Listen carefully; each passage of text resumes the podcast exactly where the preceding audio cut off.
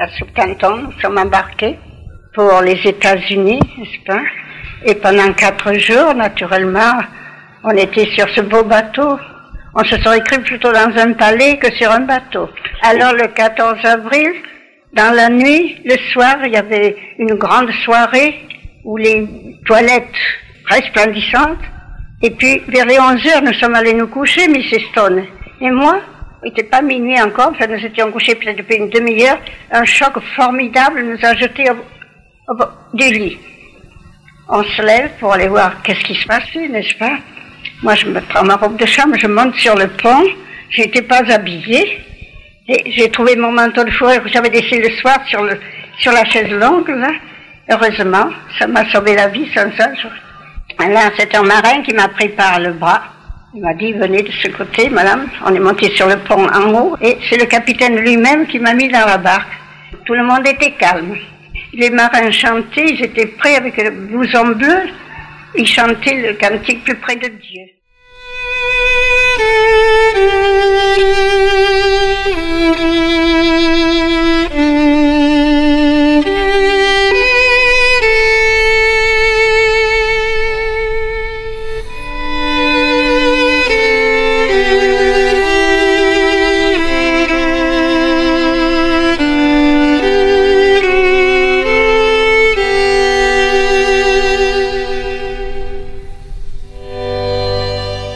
l'un des événements majeurs du 20e siècle. Un naufrage certes, mais que l'on ne peut comparer à aucun autre. En ce début de siècle, l'économie en Occident est florissante. L'industrie britannique est la plus dominante sur le globe. Un sentiment de satisfaction s'empare de sa haute société. Nous sentons que l'homme a pris le dessus sur la nature, qu'il a toutefois défié ses lois. Le symbole de cette fierté et de cette démesure, le Titanic. Au moment de sa mise à l'eau en 1911, il est le plus grand objet mobile à avoir été construit par l'homme. D'une longueur de 269 mètres et pesant plus de 53 000 tonnes, il est aussi le plus luxueux paquebot de son époque. Il est publicisé comme étant insubmersible. Donc il n'y a aucune crainte à avoir en lien avec les glaces qu'on pourrait rencontrer sur le chemin. Tous ces investisseurs en sont convaincus. Plus rien ne semble arrêter l'homme et ses prouesses technologiques.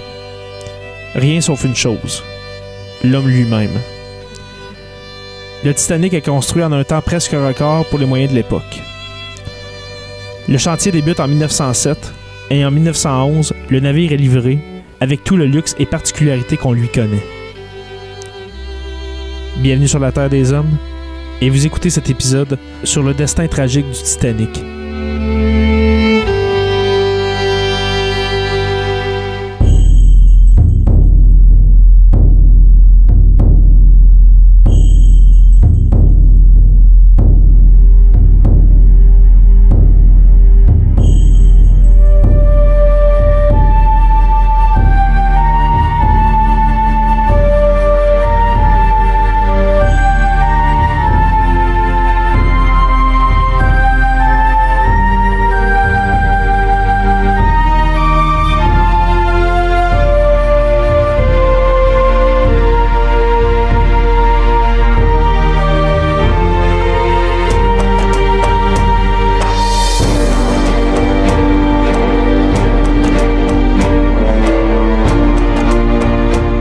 Bonjour et bienvenue à ce neuvième épisode de la saison 2 de Sur la Terre des Hommes.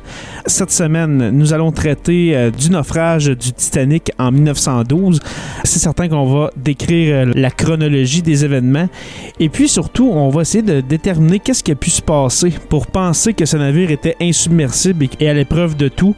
Alors, on va parler de sa construction dès 1907 et puis de son seul et unique voyage en avril 1912.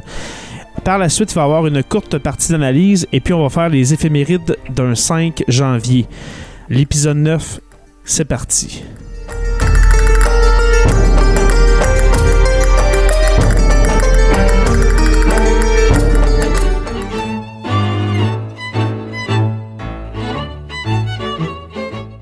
C'est à la fin de l'été 1907, durant une conversation d'après-dîner que s'est tenue au domicile londonien de Lord Williams James Perry, président des chantiers navals Harlan and Wolff, à laquelle participait Joseph Bruce Ismay, directeur général de la White Star Line, qu'est né le concept de construction de deux énormes paquebots, suivi d'un troisième, capable de surpasser en confort, élégance et sécurité, sur des compagnies maritimes concurrentes, en particulier la Cunard Line. Leurs noms furent choisis ultérieurement l'Olympique, le Titanic et le Gigantique, rebaptisé le Britannique après le naufrage du Titanic. Les plans du Titanic et de son jumeau l'Olympique furent exécutés dans le bureau de dessin des chantiers Harlan Wolff, installé sur Queen's Island à Belfast. À la tête de l'équipe d'architectes se trouvait Alexander Montgomery Carlyle, directeur général des chantiers et responsable des aménagements, de la décoration et du dispositif de sauvetage, et Thomas Andrews, chef du département dessin et architecte naval. Carlyle et Andrews étaient aussi respectivement beaux-frères et neveux de Lord Perry. En 1910, lorsque Carlyle prit sa retraite, Andrews devint directeur général des chantiers, chargé de la conception. Le projet fut présenté à la direction de la White Star Line au cours d'un déplacement spécial que Joseph Bruce Ismay effectua à Belfast le 29 juillet 1908. Il approuva le projet et une lettre d'accord, valant comme un contrat, fut signée le 31 juillet.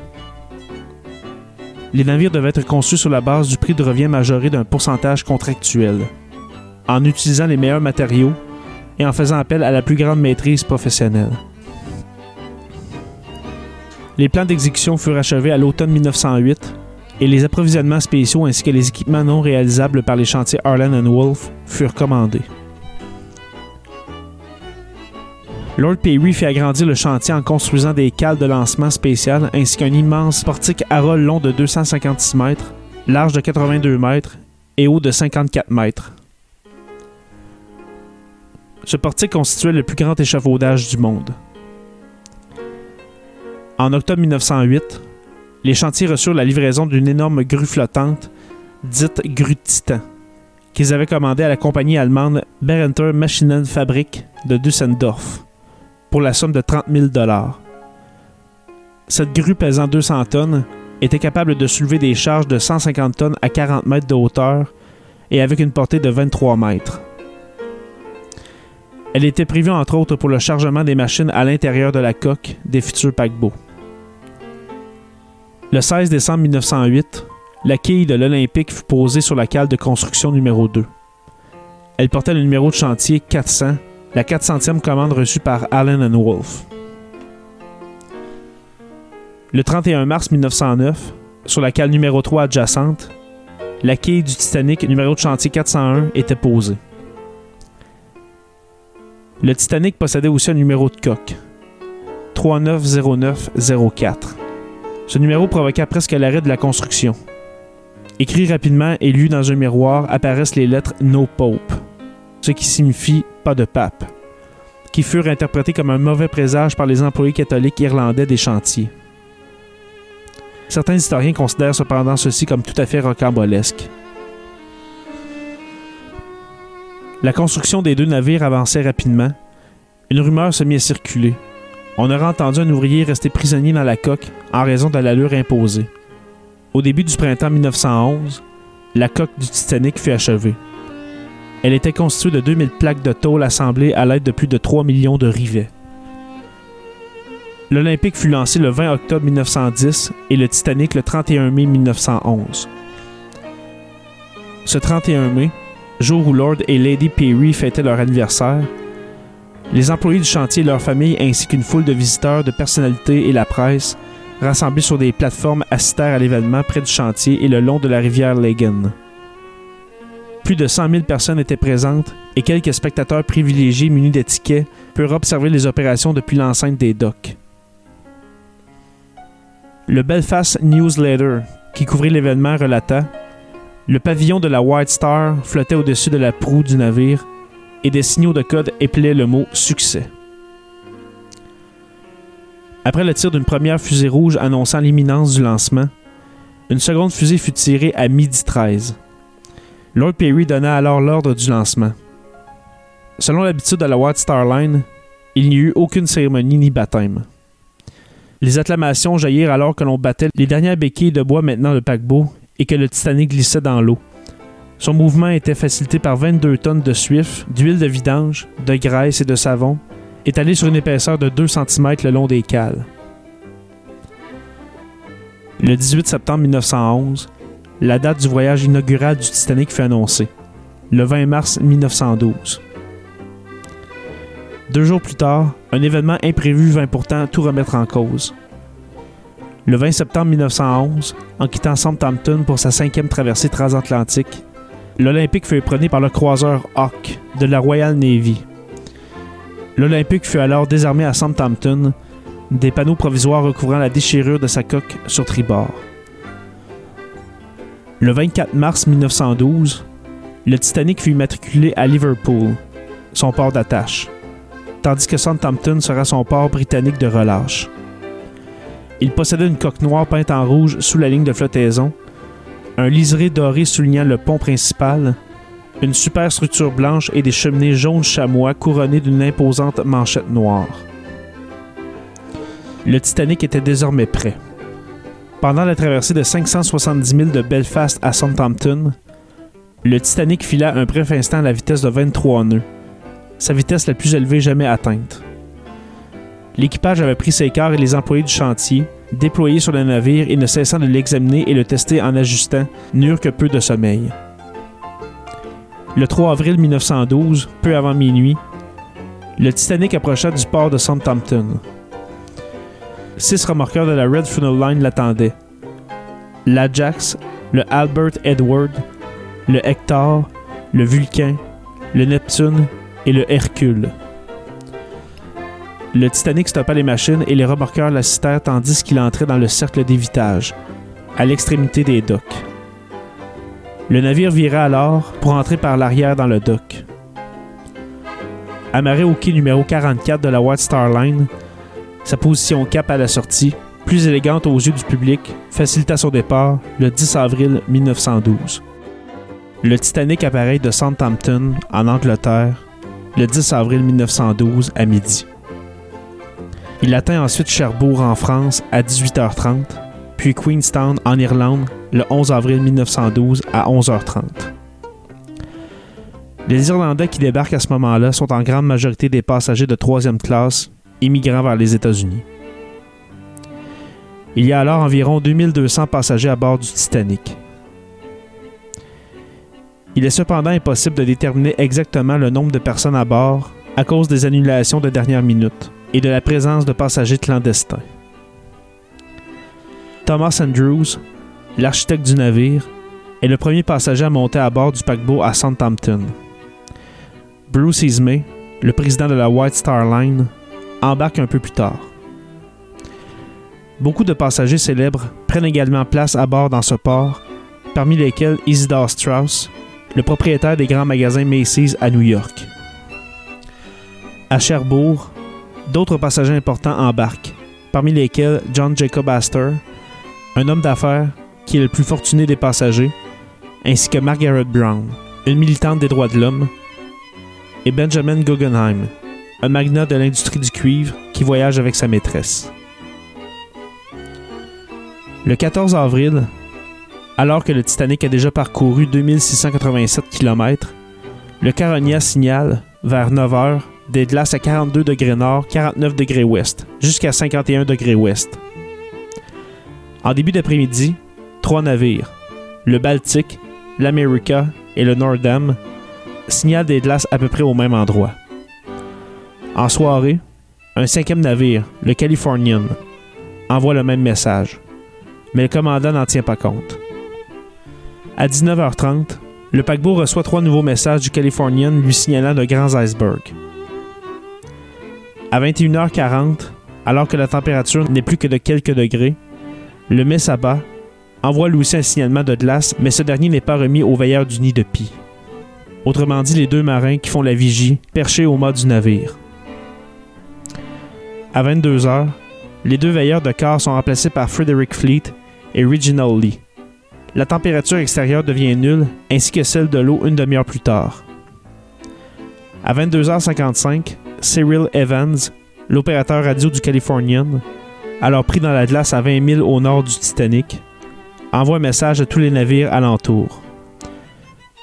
Sur le Titanic, il est intercepté par l'opérateur radio Jack Phillips qui répond Dégagez, taisez-vous, taisez-vous.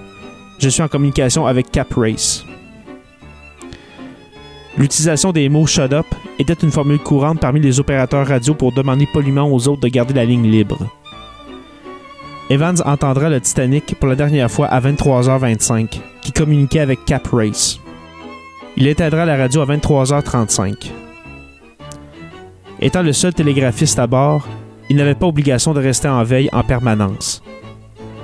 À 23h40, par les coordonnées 41 degrés 46 minutes nord et 50 degrés 14 minutes ouest, alors que le Titanic avance à 22,5 nœuds, environ 41,7 km/h, le veilleur Frederick Fleet aperçoit un iceberg droit devant à moins de 500 mètres et s'élevant à environ 30 mètres au-dessus du niveau de l'eau.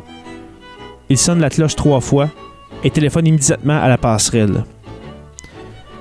Le sixième officier James Paul Moody reçoit l'appel et transmet immédiatement le message au premier officier William Murdoch, alors de quart. Celui-ci essaie de faire virer le navire vers bâbord et donne donc l'ordre de mettre la barre à droite. Cependant, il existe un débat quant aux ordres exacts qui ont été donnés aux mécaniciens. Selon l'officier Box Hall, Murdoch a ordonné de mettre immédiatement les machines en arrière toutes. Mais selon d'autres témoignages, Murdoch a fait stopper les machines. Le chef chauffeur Frederick Barrett déclare quant à lui que le transmetteur d'ordre indiquait stop. Le personnel de la salle des machines témoigne également unanimement dans ce sens. 37 secondes plus tard, le navire vire mais heurte l'iceberg par tribord.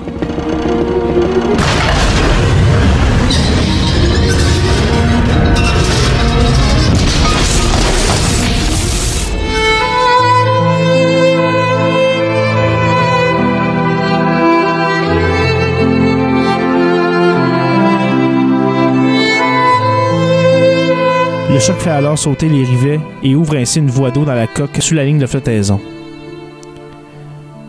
Les portes étanches sont alors immédiatement fermées par Murdoch afin d'éviter un envahissement plus important. Mais l'eau commence à remplir les cinq premiers compartiments du bateau. Or, le Titanic ne peut flotter qu'avec au maximum quatre de ses compartiments étant remplis d'eau. De plus, les cloisons ne couvrent pas toute la hauteur du navire. Ainsi, une fois les premiers compartiments pleins, ils vont se déverser dans les suivants, notamment par Scotland Road, coursive qui poursuit le navire sur presque toute sa longueur, sur le pont E, juste au-dessus des cloisons étanches. L'étrave commence dès lors à s'enfoncer. À 23h50, le bâtiment avait déjà coulé de 4 mètres à l'avant par rapport au niveau de la mer. Les cinq premiers compartiments étanches commencent à être inondés, ainsi que la chaufferie numéro 5. Le choc avec l'iceberg est perçu par le commandant Smith, qui se trouve dans sa cabine. Il se rend alors immédiatement sur la passerelle et se fait informer de la collision par Murdoch. Il ordonne alors de stopper les machines et envoie le quatrième officier Joseph Boxhall s'informer des dégâts. Cependant, l'officier qui fait une inspection rapide ne remarque rien et rassure le commandant. Ce dernier demande pourtant une inspection plus détaillée au charpentier qui découvre une voie d'eau. Le commandant fait alors appel à Thomas Andrews, l'architecte du paquebot, et les deux hommes partent faire leur inspection. Ils découvrent que la salle de tri du courrier est inondée. Andrews comprend alors que cinq compartiments sont déjà envahis, ce qui condamne le navire. Il établit alors un pronostic. Le navire coulera dans une heure ou deux tout au plus. À minuit 5, le court de Squash, 10 mètres au-dessus de la quille, est sous l'eau. À minuit 20, l'eau envahit déjà les quartiers de l'équipage à l'avant du pont E. À minuit 5, le commandant fait rassembler l'équipage et ordonne d'enlever les taux des embarcations.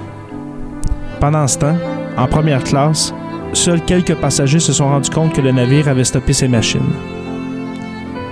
Les stewards passent alors dans les cabines pour inviter les passagers à mettre des vêtements chauds et un gilet de sauvetage, puis leur demande de se rendre sur le pont des embarcations. Afin de rassurer les passagers, l'équipage leur assure qu'il s'agit d'un exercice.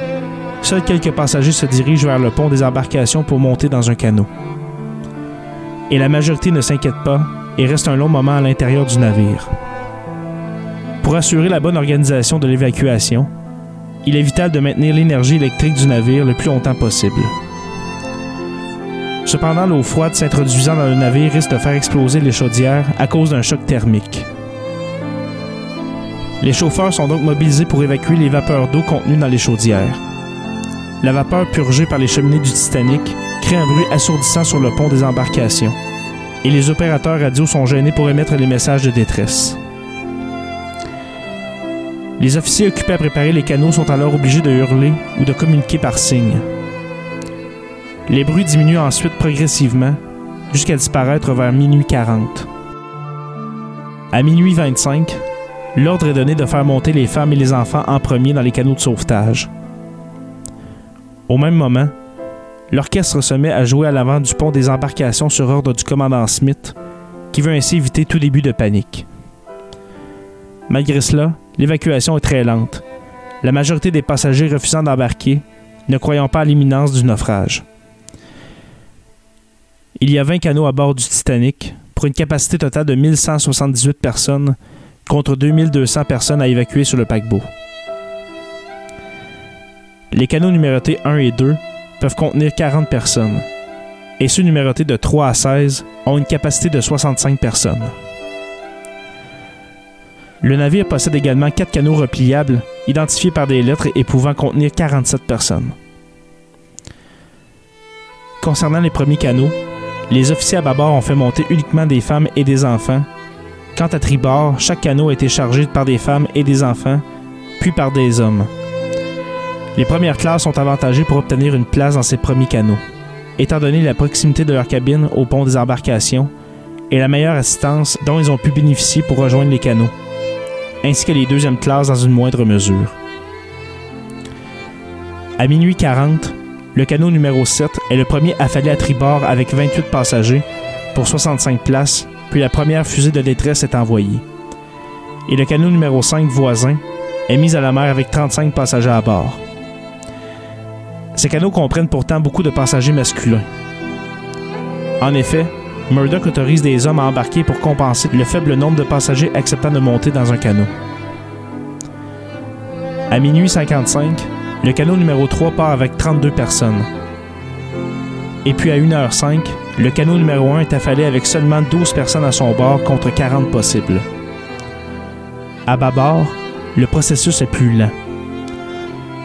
Vers 1 heure, le canot numéro 8 est le premier canot affalé avec 25 personnes à bord, puis 10 minutes plus tard environ, le canot numéro 6 est mis à la mer avec 24 personnes embarquées seulement, parmi lesquelles Archer Puchin, unique passager masculin du canot.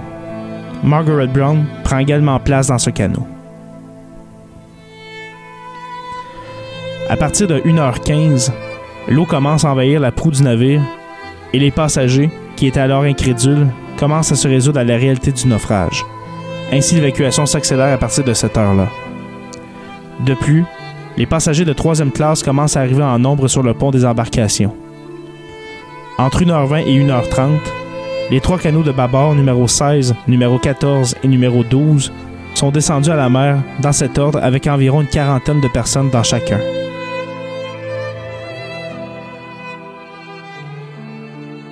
À bord du canot numéro 14, le cinquième officier Lowe tire trois coups de feu en l'air pour dissuader les passagers de plus en plus paniqués qui tentent de monter de force à bord. À tribord, les quatre canots arrière sont tous affalés rapidement entre 1h30 et 1h40 du matin. Dans l'ordre, le canot numéro 9 part avec environ 40 personnes, le numéro 11 avec 50, et au même moment les canots numéro 13 et 15 avec 55 et près de 70 personnes respectivement. Ce dernier est le seul à être chargé à sa pleine capacité et est surtout occupé par des hommes. Au moment où le canot numéro 13 touche l'eau, il dérive en dessous du canot numéro 15, qui est en train de descendre. Le canot numéro 13 réussit à se dégager de justesse. La différence de charge entre les canaux tribord et bâbord s'explique par le fait que certains hommes sont autorisés dans les canaux situés à tribord, alors qu'à bâbord, les canaux sont strictement interdits aux hommes. Ainsi, les canaux situés à bâbord sont nettement moins chargés car les femmes et les enfants ne suffisent pas à les remplir. Cette différence explique aussi une évacuation plus rapide à tribord, puisqu'à 1h45, il reste deux canaux à tribord contre 6 de l'autre côté. À 1h45, le canot numéro 2 est affalé avec 17 personnes contre 40 possibles, puis à 1h50, le canot numéro 10 est descendu avec près de 60 personnes par le premier officier Murdoch, qui se déplace exceptionnellement à bâbord pour aider ses collègues en retard. Au même moment, le canot numéro 4 s'éloigne avec 30 personnes à bord. L'embarcation avait commencé à être chargée au tout début de l'évacuation. Cependant, il est resté environ une heure stoppé au niveau du pont A, faute d'avoir pu ouvrir les fenêtres de ce pont.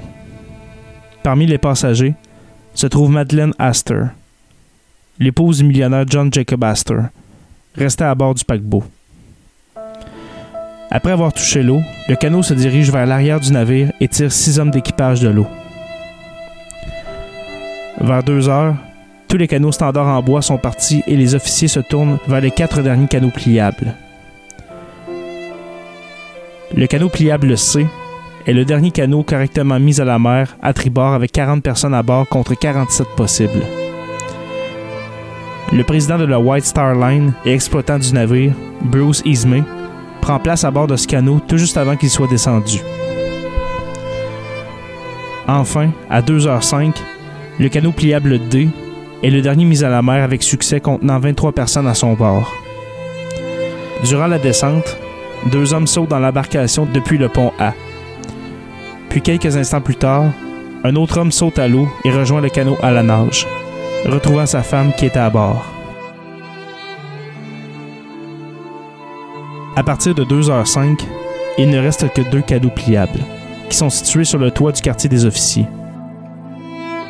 Afin de les mettre en place, plusieurs officiers tentent de faire glisser ces canaux sur des avirons pour les faire tomber sur le pont des embarcations. La manœuvre est réussie par le canot pliable A, situé à tribord. Et les matelots fixent le canot au bossoir. Mais le canot pliable B, situé à bâbord, se renverse en heurtant le pont des embarcations.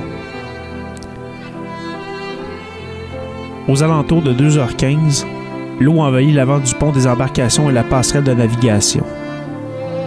Le canot B part à la dérive alors que le canot A est toujours fixé au bossoir. Cependant, les matelots réussissent à le libérer avant qu'il ne coule. Les canots s'éloignent du navire et des personnes nageant dans l'eau les rejoignent. Une trentaine de personnes, en majorité des membres d'équipage, montent sur la coque du canot B, parmi lesquels le deuxième officier Charles Lightower et le colonel Archibald Gracie passagers de première classe. Une vingtaine de personnes atteignent le canot A et plusieurs meurent de froid durant la nuit. À 2h10, le commandant relève les opérateurs radio Jack Phillips et Harold Bright de leurs fonctions. À 2h17, Thomas Andrews est aperçu seul dans le fumoir de première classe. Le commandant retourne sur la passerelle, l'orchestre arrête de jouer, peu avant que le paquebot ne commence à s'enfoncer. Une vague balaye le pont, projetant beaucoup de gens à la mer. Les rivets de la cheminée avant cèdent et celle-ci s'écrase, faisant plusieurs victimes. Peu après, la verrière du grand escalier se brise, donnant accès à l'eau à toutes les pièces des ponts supérieurs à l'avant. À 2h18, les lumières du Titanic clignotent une dernière fois puis s'éteignent. Le navire aurait alors atteint jusqu'à environ 10 à 20 degrés d'inclinaison. Un instant plus tard, le paquebot se brise en deux entre la deuxième et la troisième cheminée, ou la troisième et la quatrième cheminée. Cette hypothèse étant la plus soutenue par les scientifiques et architectes du fait que là où se trouvait le grand escalier arrière était le plus fragile du navire. Il y a cependant encore des interrogations concernant l'ordre de ces deux événements. Alors que la partie avant coule, la partie arrière flotte pendant quelques instants et se remplit d'eau lentement jusqu'à ce qu'elle sombre à son tour vers 2h20 soit 2h40 après la collision. Les cris d'agonie des centaines de naufragés se débattant dans l'eau sont largement audibles depuis les 20 canaux situés aux alentours, et dans plusieurs d'entre eux éclatent des débats sur la nécessité de revenir sur les lieux du naufrage. Le cinquième officier Lowe, responsable du canot numéro 14, réunit autour de lui quatre autres canots et répartit les passagers afin de vider son propre canot. Il arrive sur les lieux du naufrage à 3 heures, c'est-à-dire 40 minutes après la fin du naufrage, alors que le temps moyen de survie dans des eaux d'une telle température n'est que d'environ 20 minutes. Les hommes à bord du canot, tous volontaires, n'aperçoivent donc qu'un vaste champ de cadavres. Le canot reste une heure sur les lieux et tire tout de même de l'eau quatre hommes, dont l'un meurt à bord. C'est à 3h30 que les passagers des canots aperçoivent les feux du Carpathia, ainsi que les fusées bleues lancées par ce dernier. Quelques 40 minutes plus tard, le premier canot, le numéro 2, est récupéré par le navire d'assistance. Pendant ce temps-là, la situation des canaux A et B est précaire. Les rescapés à bord du second, se trouvant sur la coque du canot, doivent se tenir debout pour éviter un chavirage. Ils embarqueront finalement dans les canots numéro 12 et numéro 4 venus à leur rescousse. Les occupants du canot A sont quant à eux secourus par le canot numéro 14, qui revenait des lieux du naufrage et était donc pratiquement vide. À 5h40, le Californian prévenu par le Frankfurt arrive sur les lieux du désastre. Le canot numéro 12, surchargé, est le dernier récupéré à 8h30. Le deuxième officier, Charles Lightower, est le dernier à monter à bord. Le Carpathia met ensuite le cap vers New York à 10h50. Et Bruce Ismay télégraphie à la White Star Line la nouvelle du naufrage du RMS Titanic. Le naufrage a fait environ 1500 morts les chiffres variant entre 1491 et 1513 tués. On compte donc environ 700 rescapés. Les membres d'équipage sont les plus touchés avec 76% d'entre eux qui sont morts. Également, 75% des troisième classes ont trouvé la mort. Ceci étant dû à plusieurs facteurs. D'abord, les cabines de troisième classe sont situées très loin du pont des embarcations et ce dernier est plus difficile d'accès. De plus, les troisième classes sont en grande majorité des immigrants et beaucoup d'entre eux ne parlent pas l'anglais. Il est alors d'autant plus difficile pour eux de s'orienter dans le navire. De nombreux passagers de troisième classe ont également été retenus au début du naufrage par des portes fermées par l'équipage. Les deuxièmes classes sont victimes du naufrage pour 59% d'entre eux. La grande majorité des femmes sont rescapées, alors que les hommes de deuxième classe sont encore plus touchés que ceux de troisième classe. Quant aux passagers de première classe, 60% sont au nombre des rescapés. La quasi-totalité des femmes a survécu et un tiers des hommes, ce qui est largement supérieur à toutes les autres classes. Ce dernier fait est dû au choix du premier officier William Murdoch, qui accepte que de nombreux hommes montent dans les premiers canaux. À ce moment-là, les seuls passagers présents sur le pont des embarcations sont de première classe. D'une façon plus générale, la principale différence se situe entre les hommes et les femmes. Seuls 25% des femmes sont mortes durant le naufrage contre 82% des passagers masculins. Les enfants sont davantage victimes que les femmes. 53 des 109 enfants à bord ont trouvé la mort. Les enfants de deuxième classe sont tous rescapés et la mort d'un enfant de première classe s'explique par le refus de ses parents d'embarquer dans un canot. Au contraire, la grande majorité des enfants de troisième classe a été victime du naufrage. Certaines familles sont totalement anéanties, notamment la plus nombreuse voyageant à bord composée de 11 membres, un couple et leurs 9 enfants âgés de 4 à 20 ans.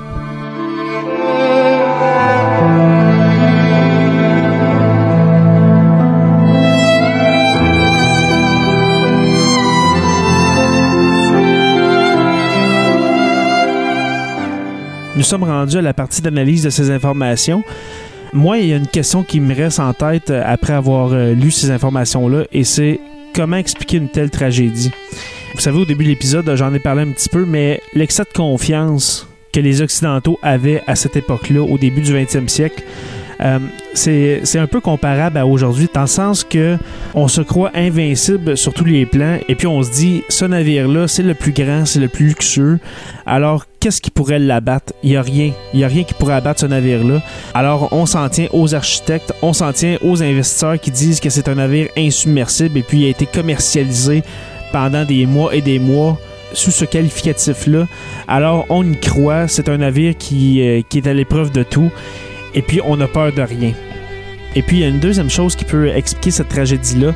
Euh, comme vous avez entendu, il y a eu plusieurs avertissements de d'autres navires qui ont passé par le chemin que le Titanic allait emprunter et puis qui ont lancé des avertissements par télégraphe disant qu'il y avait beaucoup de glace et puis des icebergs. Et puis le capitaine Smith ainsi que les télégraphistes en ont fait fi. On a ignoré complètement les avertissements des autres navires qui nous disaient de faire attention au pire de prendre un autre chemin pour éviter de frapper des glaces. Et puis pour terminer, il y a une, théorie qui est née euh, il y a quelques mois du fait qu'il y aurait eu un incendie qui aurait sévi dans la cale du navire du côté tribord, alors du côté droit du navire. Et puis bizarrement, c'est le côté que le Titanic a frappé l'iceberg. Alors cet incendie-là aurait eu pour cause de fragiliser la coque et puis de faire sauter déjà quelques rivets. Alors peut-être qu'il y aurait eu déjà une infiltration d'eau au départ du Titanic à Southampton. Et puis le coup de grâce est arrivé en frappant cet iceberg qui a fait en sorte qu'il a fait naufrage. Et puis, il faut pas oublier que dans le 20e siècle, il y a eu plusieurs autres naufrages, qu'on pense à, l'Express of Ireland, ou bien à plusieurs navires qui ont été coulés pendant la Deuxième Guerre mondiale. Mais pourquoi que le Titanic reste dans notre esprit comme étant le navire le plus populaire qui a sombré? Eh bien, je pense que le fait qu'il faisait son voyage inaugural, eh bien, ça a contribué à faire entrer ce navire-là dans la légende. On peut passer aux éphémérides.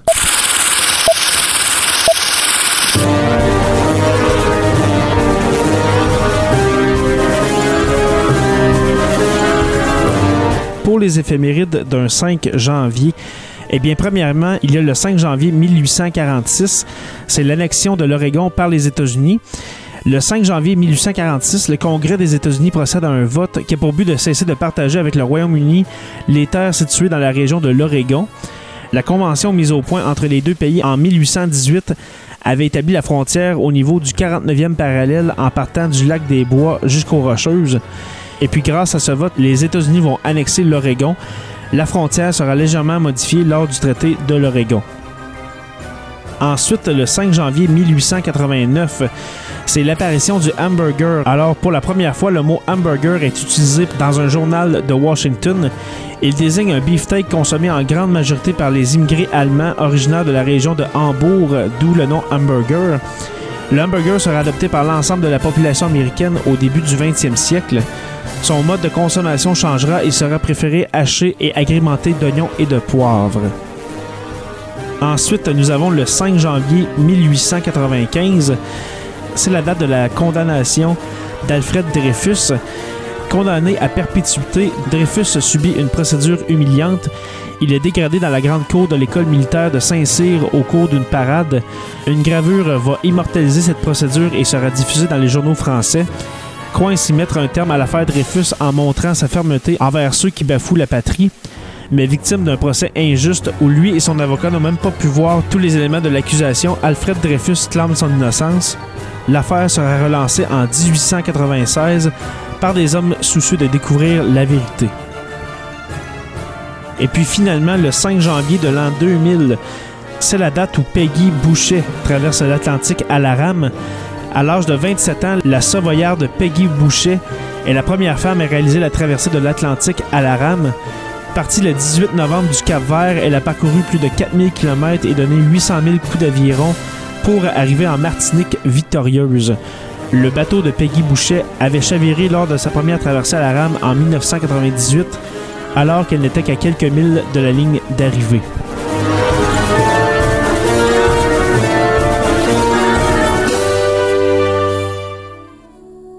Voilà, c'est tout pour cet avant-dernier épisode de la saison 2.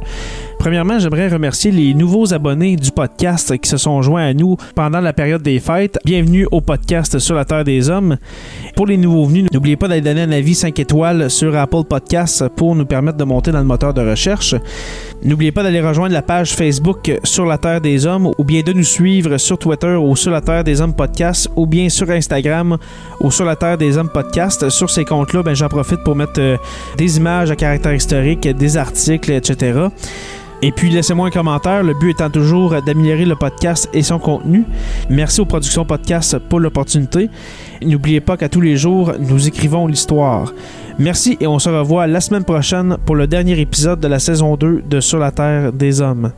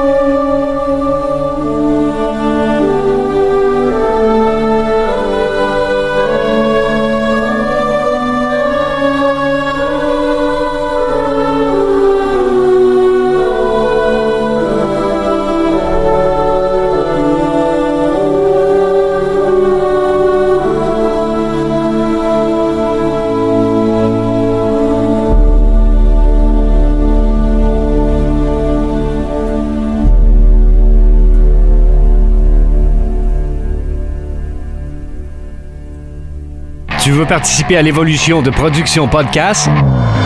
Deviens partenaire et contacte les Productions Podcast en visitant la page Facebook Production avec un S, Podcast, P-O-D-C-A-S-S-E ou écris-nous à podcast à commercial iCloud.com. Fais partie de l'aventure Production Podcast. Pour plus de détails, visite podcast.com.